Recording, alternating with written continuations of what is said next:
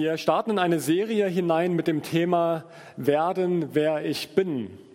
Und ähm, wir haben gemerkt, so in der Vorbereitung ist ein ganz heißes Thema, denn diese Frage, wer bin ich eigentlich, die beschäftigt jeden von uns. Ganz gleich welchen Alters, sobald du anfangen konntest zu denken, stellst du fest, bist Junge oder Mädchen oder bist am Suchen, am Orientieren, hey, wer bin ich eigentlich in Abgrenzung zu anderen? Du entdeckst Zugehörigkeiten und zugleich merken wir aber, in Zeiten, wo es uns gut geht, beschäftigt uns das Thema weniger. Wenn alles happy clappy ist, dann ist ja auch alles okay und ich muss mich nicht definieren oder groß abgrenzen. Aber wenn da Druck oder wenn da Stress da ist, dann kommt diese Frage auf, wer bin ich? Jeder von uns kennt Situationen, wo Krankheit da ist oder wo die Leistungsfähigkeit mal nicht so groß ist, wo wir ausgenockt sind oder Arbeitslosigkeit, Trennung, Verlust, Jahreszeiten, die aufs Gemüt schlagen, Dinge, die plötzlich in uns etwas hochbringen, wo wir merken, hey, wie, wieso tick ich so? Und warum gehe ich damit so um? Und warum gehen scheinbar andere Leute viel leichter mit manchen Dingen um? Ich habe uns mal was mitgebracht. Ähm, ich halte es mal zu, damit nicht erkennbar ist, äh, ob ich hier Werbung mache. Ich habe hier eine Dose und äh, diese Dose, die, die hat ja eigentlich die, die ähm, Gewohnheit oder eigentlich die Funktion ist, dass da was drin ist. Und wir merken aber, sobald so eine Dose unter Druck kommt, dann ah, dann ist die futsch. Ja, und da, wir merken, da, da war anscheinend nicht viel drin. Das Interessante ist, ich habe hier noch eine Dose und äh, die ist jetzt zu und da ist noch was drin. Was denken ihr, wie viel so eine Dose aushalten könnte, wenn man da Druck drauf bringt, Stress drauf bringt? Gibt es Ideen? Ja, 100 Kilo, ja, es geht in eine gute Richtung. Also ich wiege keine 100, aber ähm, ich teste es jetzt tatsächlich auch nicht, weil äh, offiziell das Labor sagt 300 Kilo. Ja, aber der Teppich ist teuer und gut und es wäre schade um die Technik, die hier drin drum, rumläuft. Aber in der Theorie, in der Theorie, 300 Kilogramm soll diese Dose aushalten, wenn man die unter Stress bringt, unter Last bringt. 300 Kilo. Und ihr habt gerade gesehen, ich habe keine 300 Kilo gebraucht, um das hier herzustellen obwohl beides das gleiche Material ist, aber das Entscheidende ist, was ist drin. Gut, der Physiker würde sagen, ja, das Entscheidende ist, dass hier ein abgeschlossener Raum ist. Gut, äh, das ist was anderes, aber ist ja nur ein Bild. Ne? Aber was ich sagen möchte, unter Stress, unter Druck kommen die Dinge zutage, die in, in uns sind. Wir stellen fest, wie viel kann ich eigentlich aushalten. Da sind Ängste, Selbstzweifel, wir sind mit Schwachheit, mit Schwäche konfrontiert also Identität, wir stellen fest, es hat ganz viel mit meinem Inneren zu tun. Und natürlich, unsere Gesellschaft suggeriert, es geht um Äußerlichkeiten. Hätte ich heute ein Jackett an, wird vielleicht der ein oder andere besser zuhören können, weil ich seriöser wirke oder pastoraler. Jetzt habe ich nur so eine Sportjacke an. Ob man dem überhaupt das Wort, also ob man dem zuhören kann, den ernst nehmen kann. Also wir merken, unsere Gesellschaft tickt ganz stark danach, es geht um Äußerlichkeiten. Und wenn du nach außen Stärke und Souveränität suggerieren kannst, dann heißt es ja, dass deine Umgebung schon mal geblendet ist. Auch wenn du innerlich vielleicht weißt, da sieht es ganz anders aus. Ich mache mal eine Umfrage und Arm hoch, wer sich da drin wiederfindet. Und ich äh, glaube ziemlich sicher, ich gewinne die Umfrage. Erste Frage, wer kennt Momente des Selbstzweifels? Okay. Zweite Frage, kennst du das Gefühl von Minderwertigkeit? Mhm. Kennst du das Gefühl von innerer Leere? Hm. Ich sehe ja immer alles hier von vorne. Ne? Kennst du Momente vom Spiegel, wo du denkst, ja, du sahst auch schon mal besser aus? Ja, da gehen schon mehr Arme hoch, ja, ja. Das fällt leichter. Ist ja auch witzig bei Fotos immer, ne, wenn man dann reinzoomt bei einem Gruppenbild, man guckt erst auf sich und wenn das Bild okay ist, dann sagt man, ey, ist ein gutes, gutes Foto, das kann man nehmen. Äh, aber es kommt immer darauf an, wer das Foto halt gerade anguckt und reinzoomt.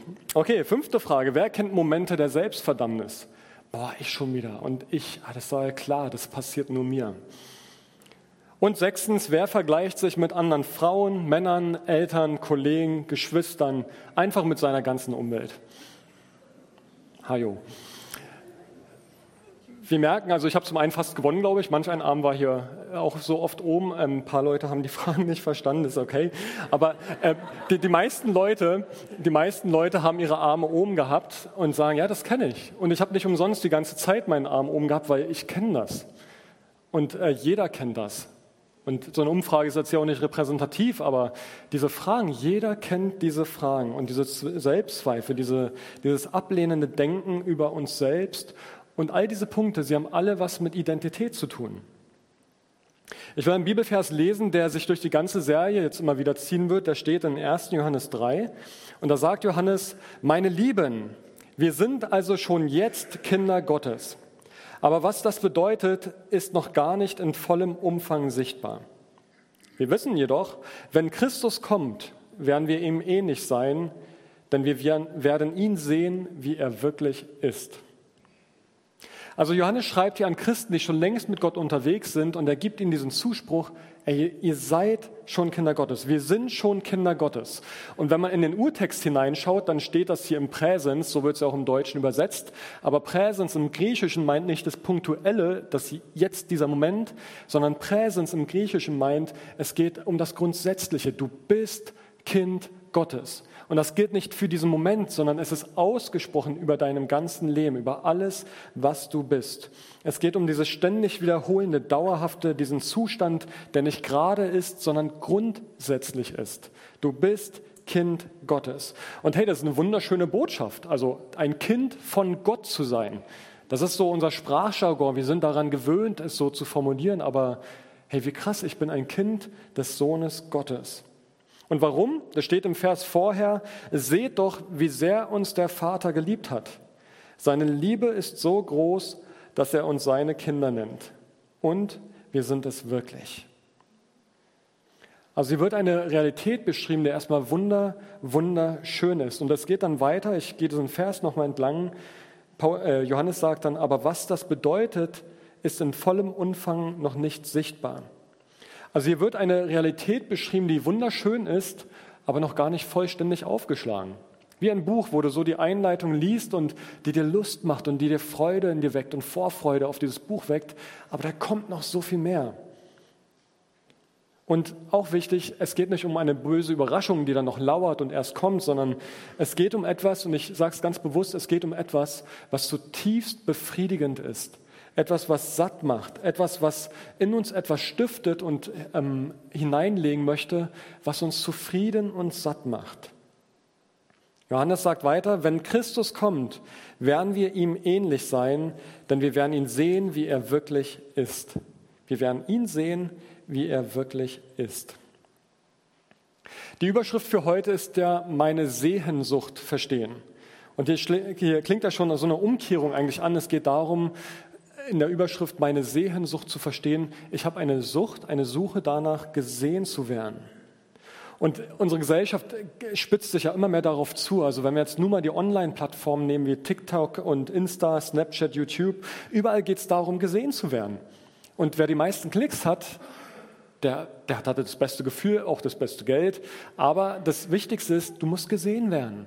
Und du bist am bekanntesten logischerweise, wenn du am meisten gesehen worden bist.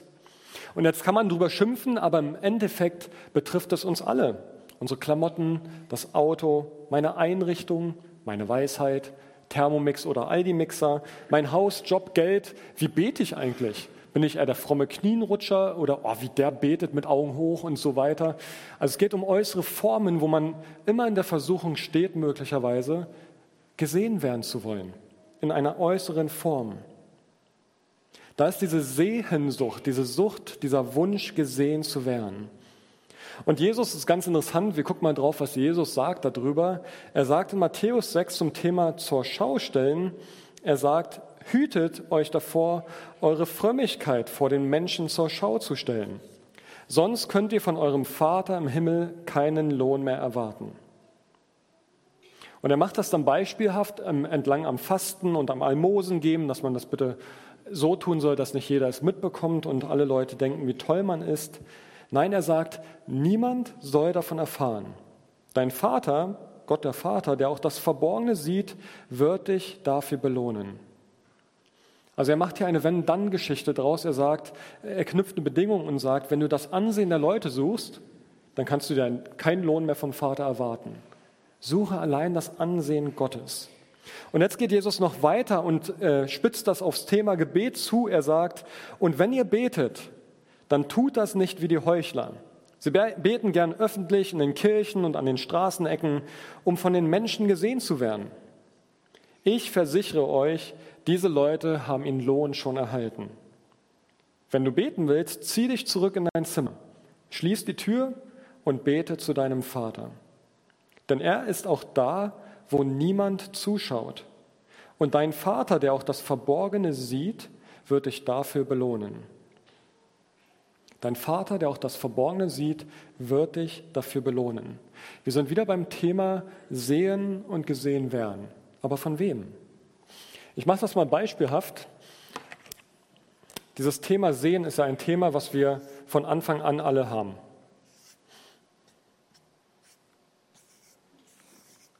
Ja, wir haben hier jemand, wir haben alle diesen Wunsch, gesehen zu werden und da gibt es viele Augen, die auf uns immer gerichtet sind.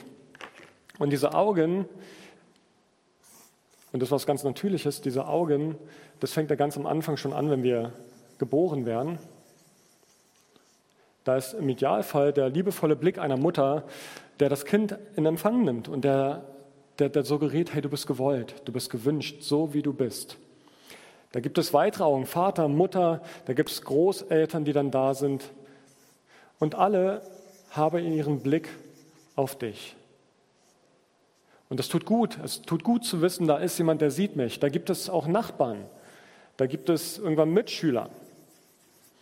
Da gibt es viele, viele Menschen in deinem Leben, die dich sehen, die einen Blick auf dich haben. Und das ist so gut und wichtig. Deshalb ist es so wichtig, auch zu unterscheiden, dass man dieser, diese Sehnsucht, gesehen zu werden, ist zugleich was ganz Identitätsstiftendes. Es ist wichtig, gewertschätzt zu werden, Lob und Anerkennung, die ausgesprochen werden, Menschen, die mich auf meine Grenzen hinweisen. Es braucht immer Gemeinschaft, durch deren Rückmeldung ich mich selber besser verstehen lerne. Also im Endeffekt, man kann zusammenfassen, es ist Beachtung, die wir Menschen alle brauchen.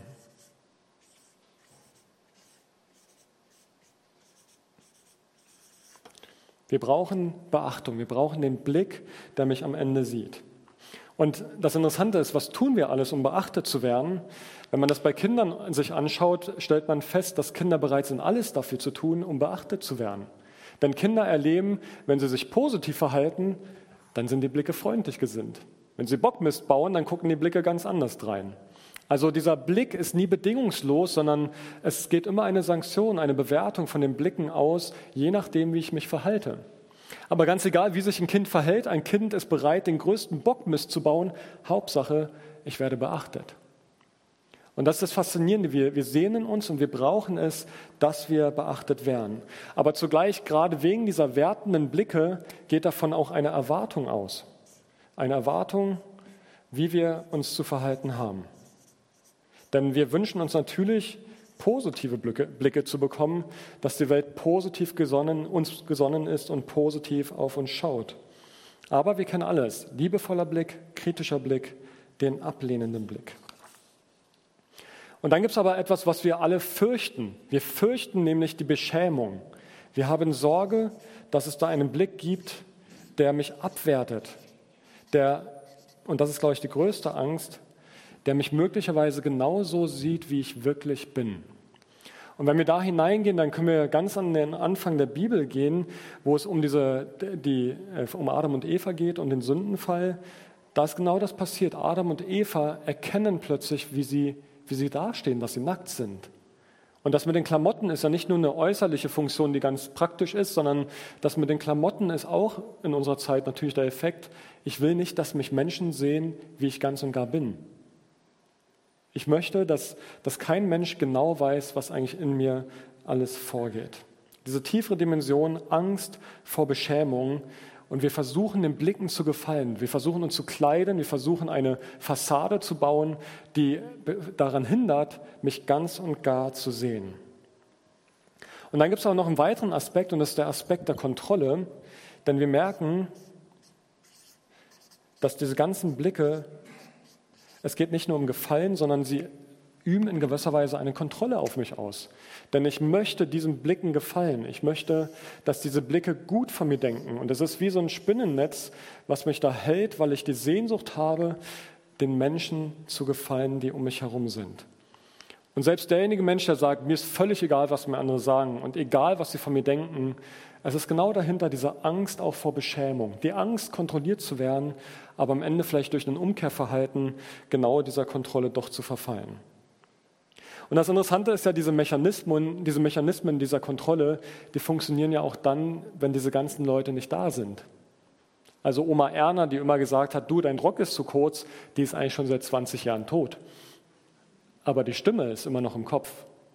Oder der Vater sagt, darüber spricht man nicht, der ist vielleicht wohnt irgendwo in Bremen oder sonst wo, aber trotzdem diese Stimme ist in deinem Kopf und sie dirigiert und lenkt dich und wir spüren das etwas, was mich kontrolliert, wo ich gar nicht möchte, dass es mich kontrollieren darf. Aber es prägt mich in meinem Verhalten, in der Art, wie ich über mich denke. Und dann gibt es ja so interessante Varianten, dass wir merken, da sind so innere Antreiber in uns drin, die dann sagen, ey, du packst das eh nicht. Ich pack das eh nicht, auf gar keinen Fall. Oder ich bin eh zu langsam. Oder andere können das viel besser, die sollen das Liebe machen. Oder es gibt diesen inneren Bewerter, der sagt, hab dich erwischt. Schon wieder. Das gleiche Ding, schon hundertmal und schon wieder. Dieser innere Bewerter, der sagt, du kriegst es einfach nicht hin. Der, der wie so, wie so, so ein, ähm, so ein negativer Richter ist, der dir nicht gut gesonnen ist. Und das Fatale ist, wir verwechseln das ganz oft mit Gott. Wir denken, das ist die Art, wie Gott von mir denkt und wir haben Stimmen von unseren Eltern, Großeltern oder Nachbarn oder Menschen im Kopf, bei allem Guten, was sie uns weitergegeben haben. Aber da ist dieser Aspekt der Kontrolle, der Aspekt der Beschämung, der mich immer wieder denken lässt, das ist doch Gott. Und ich tappe in Schuld hinein und denke, Gott steht da und zeigt, ich habe dich ertappt. Und das ist vielleicht die Stimme von Oma Erna, die mir etwas sagen möchte, aber wir verwechseln es und meinen, es ist vielleicht Gott. Also mal im Ernst, wie viel Spaß macht so ein Leben? Ah, das ist kacke, danke für, für das Zitat aus den Reihen hier. Ähm, genau, das, so ein Leben macht keinen Spaß. Ähm, und diese, die Spannung ist ja sogar noch die, dieses Auge hat vielleicht Erwartungen, die konträr sind zu den Erwartungen von hier. Das heißt, ich fange an zu tanzen und weiß am Ende nicht, äh, nach wem soll ich mich richten. Der eine sagt, sei nicht so verklemmt, der andere sagt, halte dich an die Regeln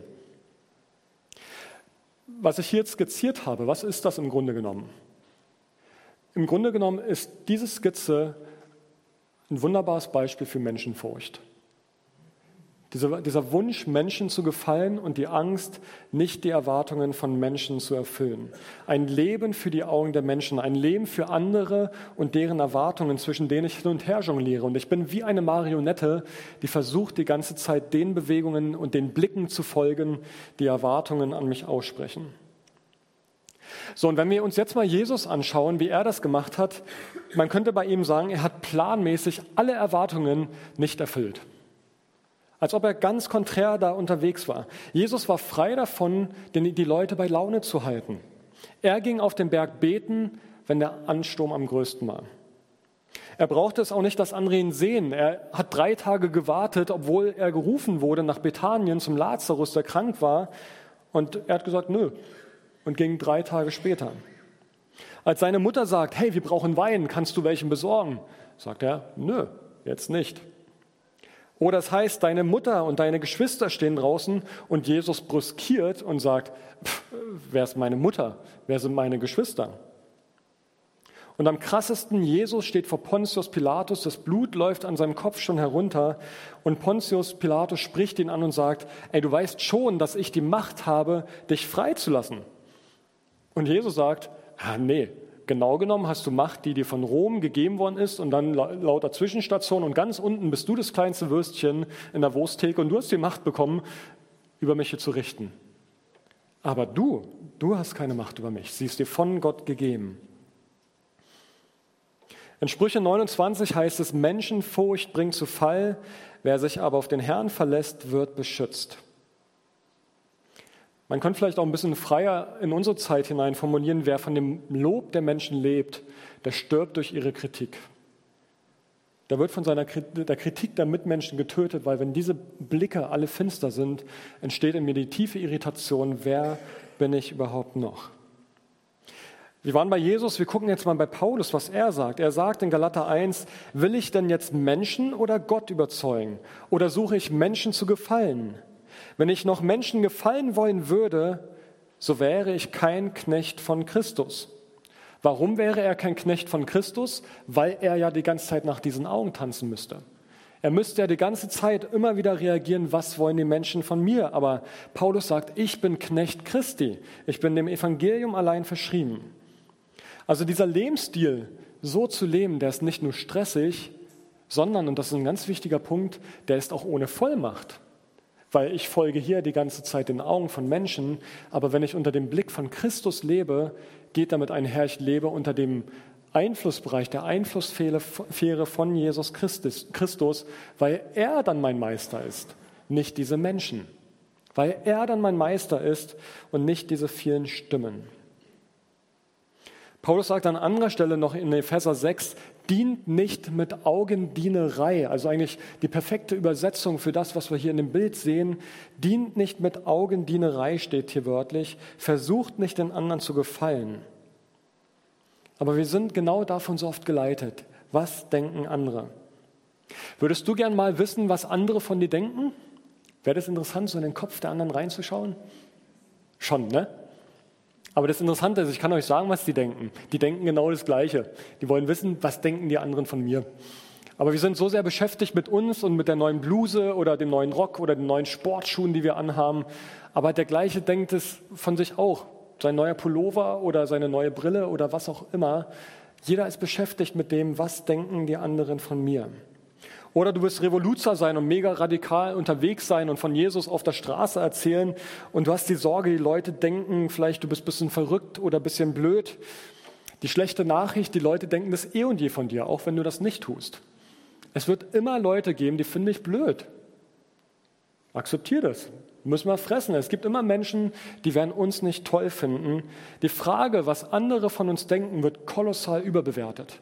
Wir können nicht allen Menschen gefallen und wir können uns verbiegen, so viel wir wollen, aber wir können nicht allen Menschen gefallen. Und ich glaube, es ist so auch zweigelagert. Der eine neigt dazu, sehr schlecht immer von sich zu denken und hat vielleicht dieses eigene kritische Auge und denkt, die anderen sind frommer, sind heiliger, großzügiger, freundlicher, offener, kooperativer, reiner, was auch immer.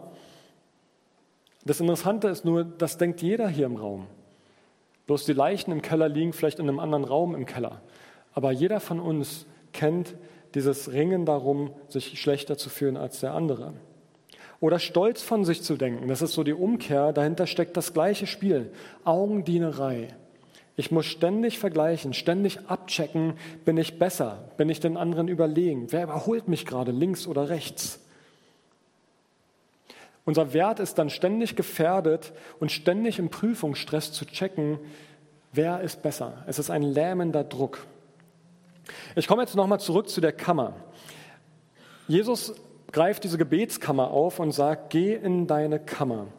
Und wenn er diese Kammer da beschreibt, dann ist das vom Bild her eigentlich ein bisschen anders darzustellen, denn da gibt es dieses eine Auge, diesen einen Blick des Vaters, der mich sieht.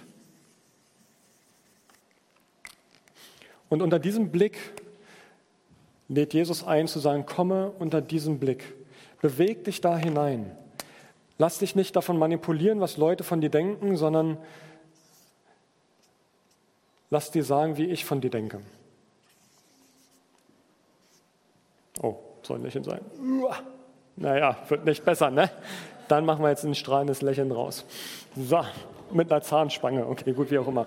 Okay, also, was Gott sagen möchte ist, hey, komm unter meinen Blick und all diese Erwartungen, die von außen an dich herangetragen werden, wo Leute von dir wissen wollen, wie ich, wie, wie sie von dir denken und was sie von dir wollen, die fallen in dem Moment zur Seite. Und er lädt genau in diese Kammer, in dieses Abgeschlossene hinein ein und sagt, komm unter den Blick des Vaters. Er sieht dich. Er ist derjenige, der dich sieht. Und das total Spannende ist, wenn wir die Spuren von Jesus verfolgen, ganz am Anfang, als er in den Dienst trat, wird er beschrieben, wie Johannes der Täufer ihn getauft hat. Und dann gibt es da diesen Moment, wo der Himmel aufgeht und es heißt, dies ist mein geliebter Sohn, an dem ich wohlgefallen habe. Also dieser große Zuspruch, mein geliebter Sohn, dieser Blick des Vaters, der den Vater sieht und ihm persönlich zuspricht, wie er von ihm denkt. Und wenn wir weiterlesen, kommt dieser Aspekt, wo Jesus in die Wüste, direkt danach in die Wüste geführt wird. Und was fragt der Feind, was fragt der Satan? Er, er fragt, wenn du wirklich Gottes Sohn bist. Also genau an der Stelle hakt er ein und sagt, wenn du wirklich Gottes Sohn bist und will das in Frage stellen. Und Jesus antwortet in dem Prozedere, in diesen drei Versuchungen und weiß dem Satan zu begegnen. Aber genau diese Anfrage, die erleben wir doch immer auch. Dieses Gefühl von, Herr, wenn ich wirklich Gottes Sohn bin, diese innere Stimme, wenn ich, wenn Gott mich wirklich lieben würde, dann, dann müsste das doch alles anders sein. Dann müsste ich doch eigentlich schon längst anders sein. Oder warum bin ich doch immer so unähnlich diesem Christus? Müsste ich nicht ganz anders schon sein? Und Jesus sagt, komm unter den Blick des Vaters und all diese Erwartungen, die dich krümmen, die dich vielleicht auch krumm machen, die sollen außen vor bleiben. Und das Spannende ist, Jesus widersteht den Versuchungen und in der Folge heißt es dann, er predigte in Vollmacht. Warum? Weil er weiß, wer er ist. Ein Kind Gottes, geliebter Mensch, ein geliebter Sohn, eine geliebte Sohn, geliebter Tochter Gottes, geliebter Sohn Gottes. Und das ist der Zuspruch, den wir brauchen, um uns zu lösen von dem, was ist eigentlich wirklich Gott und was sind eigentlich nur die Erwartungen, die von außen immer wieder angeheftet sind an uns.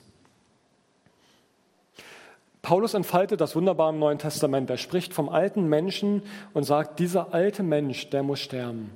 Dieser alte Mensch, der diese Augendienerei betreibt, der muss sterben.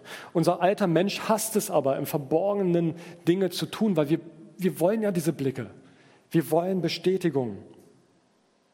Und wir hoffen, dass wenn ich was Tolles poste oder was Tolles sage oder was Tolles beitrage, was Tolles leiste, wir hoffen auf Bestätigung an allen Orten, im Job, im Privaten, wo auch immer, dann bekomme ich ja etwas zurück und dann, dann weiß ich ja endlich, wer ich bin, weil ich innerlich eigentlich gar nicht weiß, wer ich bin. Und darum brauche ich die Likes, brauche ich die Daumen, die Bewunderung, weil ich innerlich nicht weiß, wer bin ich eigentlich? Bin ich im Frieden mit mir? Jesus war in der Wüste und diese Leerzeiten, diese Krisen und Wüstenzeiten sind genau solche Momente, wo wir vielleicht am ehesten lernen hinzuhören. Welche Stimme darf mich kontrollieren? Welche Stimme, welcher Blick, welchem möchte ich folgen an dieser Stelle? In Wüstenzeiten fängt an, das zu bröckeln, was gar nicht bleiben kann. Wir verlieren die Dinge möglicherweise, die, wo wir dachten, sie geben uns Wert und Identität. Aber in dem Moment fangen die Dinge an zu bröckeln, die die eh nicht bleiben können, die nicht echt sind, die wir uns vielleicht nur zugelegt haben. Also unter diesem Blick des Vaters kann alles bleiben und bestehen, was echt ist, was Substanz hat. Und das ist die Einladung von Jesus, diese Einladung, unter diesem Blick zu kommen und dann plötzlich zu spüren, da bröckeln Sachen weg, wo du bisher dachtest, das bist du, aber du erlebst auch die befreiende Erfahrung, da bleiben ganz andere Dinge übrig oder fangen an zu glänzen, die, die Gott in dir sieht und in dir hineinspricht. Und Jesus sagt, zieh dich zurück in dein Zimmer, schließ die Tür hinter dir zu und bete zu deinem Vater. Und der Vater, der in das Verborgene sieht, wird dich belohnen. Dieser liebende, sättigende, zufriedenmachende Blick, ich weiß, wer ich bin gibt es wunderbare Lied, was wir manchmal singen, wo es dann heißt, ich weiß, wer ich bin. Und wir singen es Gott zu, nicht den Menschen. Also wir haben festgehalten, Jesus war frei davon, die Erwartung anderer zu erfüllen, weil er wusste, wer er in Gott ist. Und das ist für mich der Teil, der, der mich immer wieder so berührt, weil ich merke, das ist ein Prozess, also von, von hier nach da. Das ist nicht eine Lebensentscheidung, sondern das ist ein Weg, den Gott mit uns geht. Identität formt sich nicht von dem einen auf den anderen Moment, sondern wir sind mit Jesus auf einem Weg, wo wir erkennen dürfen. Und das begeistert mich so am Evangelium, weil diese gute Botschaft ist, dass da ein Gott ist, der mich einfach so annimmt, wie ich bin. Und unter diesem Blick kann ich mich verändern, weil der mich annimmt, wie ich bin. Gott spricht Jesus zu, du bist mein geliebter Sohn. Und wenn wir das mal durchdeklinieren, mit du und das auch mal in der Ansprache für uns wahrnehmen, du, das bist du. Du bist ein geliebter Sohn Gottes, geliebte Sohn, to äh, Tochter Gottes. Und mit diesem bist, du bist, da geht eine Seinsform einher. Also nicht du hast Sohn Gottes oder du hast Tochter Gottes, sondern du bist eine, äh, ein Sohn, eine Tochter Gottes. Du bist etwas. Und dann sagt Gott sogar noch weiter, du bist mein geliebter Sohn. Und das möchte ich uns heute nochmal zusprechen. Im letzten gehörst du keinem Menschen. Du gehörst niemandem. Du gehörst keinem dieser ganzen Blicke. Und so, so dankbar du diesen Blicken vielleicht auch bist, weil sie vieles in dir Gutes hervorgebracht hast, aber im letzten gehörst du diesen Menschen nicht. Im letzten gehörst du auch keinem Ehepartner, weil auch das ist zeitlich begrenzt. Im letzten gehörst du deinem Schöpfergott, von dem du kommst und zu dem du gehst. Du bist mein geliebter Sohn, meine geliebte Tochter. Es gibt keinen, der einen Besitzanspruch auf dich erheben kann. Alle Verbindungen sind vergänglich. Und im letzten Sohn und Tochter. Und wenn wir das uns vor Augen führen, das ist ja nur ein Bild. Es heißt, Gott liebt uns so sehr, dass er uns Kinder Gottes nennt, dann ist es ein Versuch auszudrücken in, in Worten, die wir fassen können, wie sehr Gott uns liebt. Und diese Serie finde ich deswegen so wichtig, weil ich weil ich nicht nur glaube, dass wir das brauchen als Zuspruch und als Verständnis im Herzen, vom Kopf ins Herz, sondern auch wenn wir in die Welt hineinschauen, da sind so viele verlorene Töchter und Söhne Gottes, die nicht wissen, dass sie frei sein sollen. Jesus war im letzten war er frei. Er war frei davon, sich von diesen Erwartungen abhängig zu machen und sich danach zu richten. Und dazu lädt uns Jesus ein, diese Freiheit, sich nicht abhängig zu machen, sich kontrollieren zu lassen von anderen. Ich lese nochmal 1. Johannes 3 vom Anfang. Meine Lieben, wir sind also schon jetzt Kinder Gottes.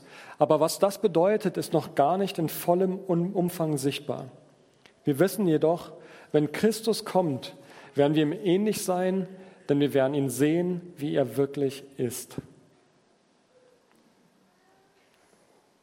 Ich möchte uns einladen in diese in diese neue Perspektive. Und vielleicht ist der, ich glaube, dass viele schon auch darin unterwegs sind, aber ich möchte auch zugleich einladen, mal zu fragen, wer übt in meinem Leben eigentlich Kontrolle aus?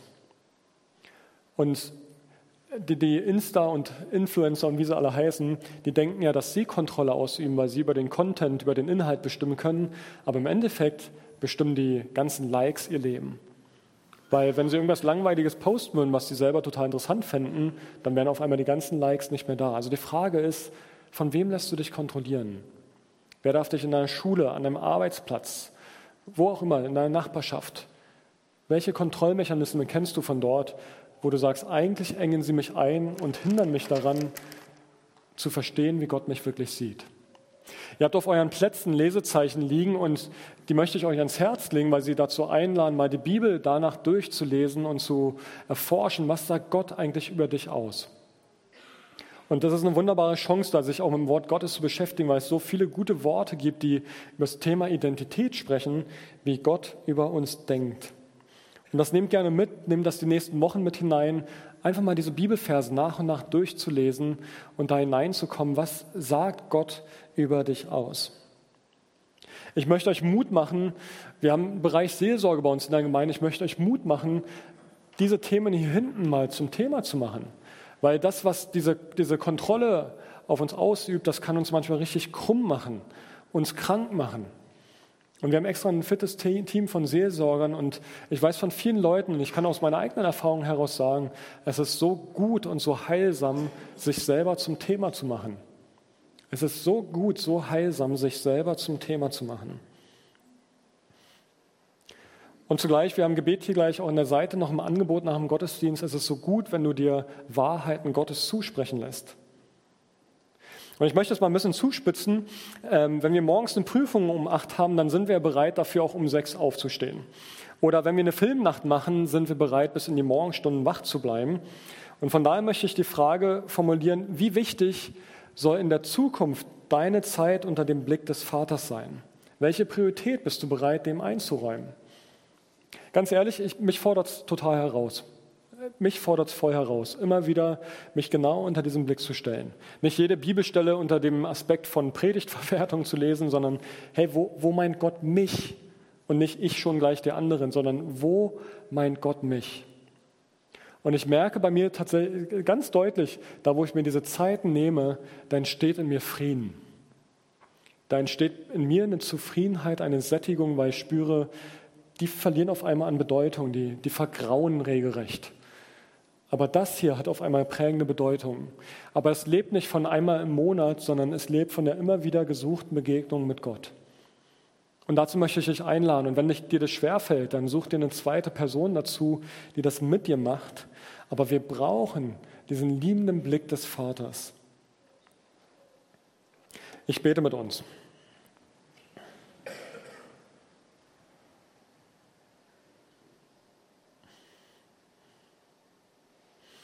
Jesus, du, du gibst uns ein so gutes Vorbild her und ähm, dieses Vorbild ist gar keine Last oder kein Druck, sondern du lädst uns einfach ein, so wie du deine Jünger aufgefordert hast, folge mir nach. Begib dich auf meine Spuren. Und das, das bete ich für heute Morgen, dass wir ganz neu und das dürfen wir voller Freude und Zuversicht und äh, voller Ehrgefühl auch tun, dass du uns gerufen hast. Herr, du hast uns nicht gerufen, damit wir mit schlechten Gewissen dir nachfolgen. Du hast uns gerufen und wir dürfen einfach dankbar und fröhlich dir nachfolgen. Und in diesem Auf dich schauen verändert sich in uns etwas. Und das bete ich, Herr, heute Morgen, dass, dass, dass wir neu ermutigt, neu angehalten werden, auf dem Weg mit dir zu bleiben. Nicht von uns her die Veränderung zu erwarten, sondern uns einfach dir hinzuhalten, uns diesen Blick auszuliefern und dem Gott, der in das Verborgene sieht, Raum zu geben, weil du entlohnst uns dafür. Und das ist so ein reicher Lohn, zu erfahren, dass wir lebendig sind und gewollt sind, so wie wir sind, weil du uns siehst.